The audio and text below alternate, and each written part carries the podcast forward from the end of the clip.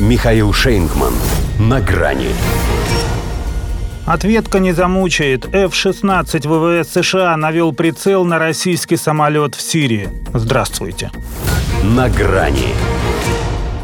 Даже для Сирии, где американцы и вся их братья из международной антитеррористической коалиции в последнее время регулярно раз по 10-12 на день нарушают так называемые протоколы деконфликтинга, подписанные с Россией именно для того, чтобы избегать нарушений, это что-то новенькое. Потому что одно дело, когда шалят их беспилотники, пусть не совсем тупое, но все-таки только железо, и совсем иной поворот – к Третьей мировой принимает ситуация, когда систему наведения на российский самолет активируют еще живые люди.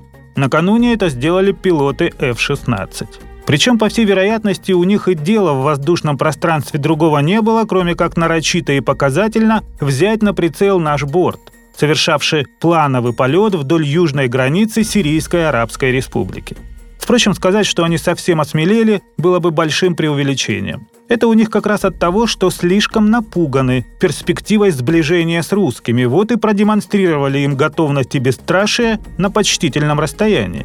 Чтобы не получилось, как 16 июля с американским самолетом-разведчиком МС-12.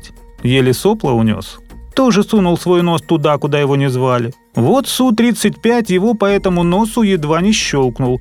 Причем в прямом смысле. Пролетел в считанных метрах перед лобовым стеклом как потом жаловалось командование США сочувствующей западной прессе, вынудив экипаж пройти через турбулентный след, что могло привести к плачевным последствиям. Надо полагать, что агрессивный маневр F-16 в их понимании был чем-то вроде алаверды. В принципе, дела военные. Мы здесь по разные стороны баррикад, вот и демонстрируем друг другу навыки сообразно тому, кто чему учился.